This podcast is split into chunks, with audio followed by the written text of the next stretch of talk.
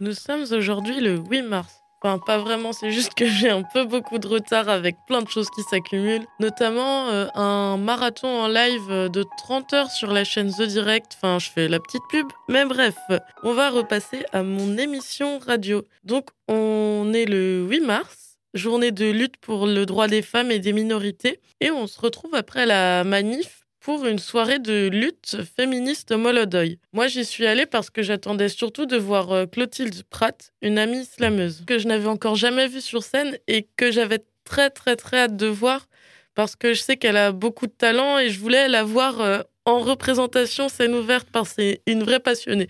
Je fais un peu sa pub, Clotilde Pratt, poétiquement vôtre, sur Facebook, si jamais. Je vous mettrai des extraits dans l'épisode. Et au final, qu'est-ce que j'y ai vu? Bah, c'était des suites de bonnes surprises alors que je pensais vraiment pas rester longtemps, j'étais assez fatiguée. Et surtout, surtout beaucoup, beaucoup d'émotions ressenties, que ce soit au niveau de la scène ou au niveau des rencontres ou ou juste de l'ambiance qui était présente. J'arrivais donc pas convaincue, assez fatiguée, mais contente quand même. Il y avait une scène slam ouverte et euh, il y avait quelques personnes, quelques femmes autrices euh, qui faisaient des petites choses ou des grandes choses et c'était tout simplement magnifique. Il y avait donc entre autres Clotilde. C'était très très très fort. J'ai pleuré. J'ai vraiment pleuré d'émotion. Je suis allée la voir à la fin, on s'est fait un câlin. C'était c'était fou.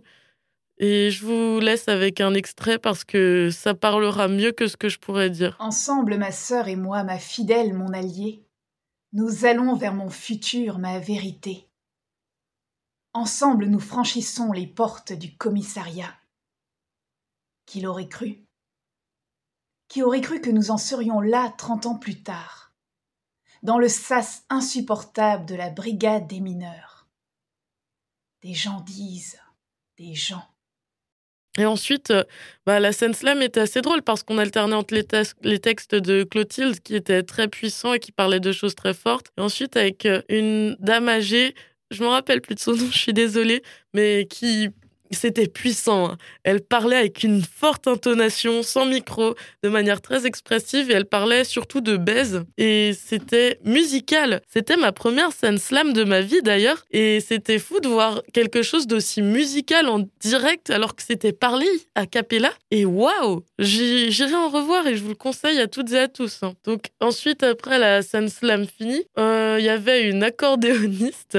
Donc c'était une dame totalement déjantée, euh, une folie poussée à son paroxysme, elle hurlait dans le micro, elle incitait le public à hurler, on s'est tous retrouvés à hurler en même temps, incroyable. Juste le personnage incroyable, un legging moulant léopard et une brassière. On était dans un grotesque qui devenait sublime. Je me sentais bien féministe là, parce que c'est pas souvent qu'on voit des femmes se permettre d'être grotesques et que on les laisse être grotesques et que ça marche du coup vu qu'on les laisse être grotesques. Et moi, ça m'a fait trop plaisir, c'est trop bien. Ensuite, on avait un petit interlude d'une chose trop mignonne qui s'appelle l'usine à poèmes. C'était une énorme cabane en carton avec plein de petits gens dedans et des machines à écrire et qui tapaient sur les machines à écrire. Donc avec plein de tic tic tic tic qui sortaient de la cabane en carton. Et en gros, il y avait une fenêtre où tu pouvais aller et tu donnais le nom de la personne à qui tu consacrais un poème et un thème. Moi, j'ai donné le nom d'une personne très chère à mon cœur et le thème, j'ai fait Vers de terre. Bah, cette personne-là était très contente d'avoir un poème à son nom sur le thème du lombric. À la fin, on pouvait récupérer son poème dans une autre fenêtre à un endroit qui s'appelait euh, la caisse des retraites, il me semble. Enfin, il y avait tout un vocabulaire d'activisme dans la soirée parce que le 8 mars, le contexte actuel. Bref, et euh, trop, trop cool et trop mignon. J'adorais l'ambiance et je me sentais super à l'aise à cette soirée alors que pourtant je partais euh, pas hyper euh, à l'aise. Mais au final, le côté un peu non-mixité, gens qui me ressemblent évidemment, et le fait que la soirée soit axée autour du féminisme, ça éloignait les gens un peu malveillants qu'on peut retrouver au Molodoy souvent. Donc j'étais trop contente. Ensuite, la soirée poursuit son cours.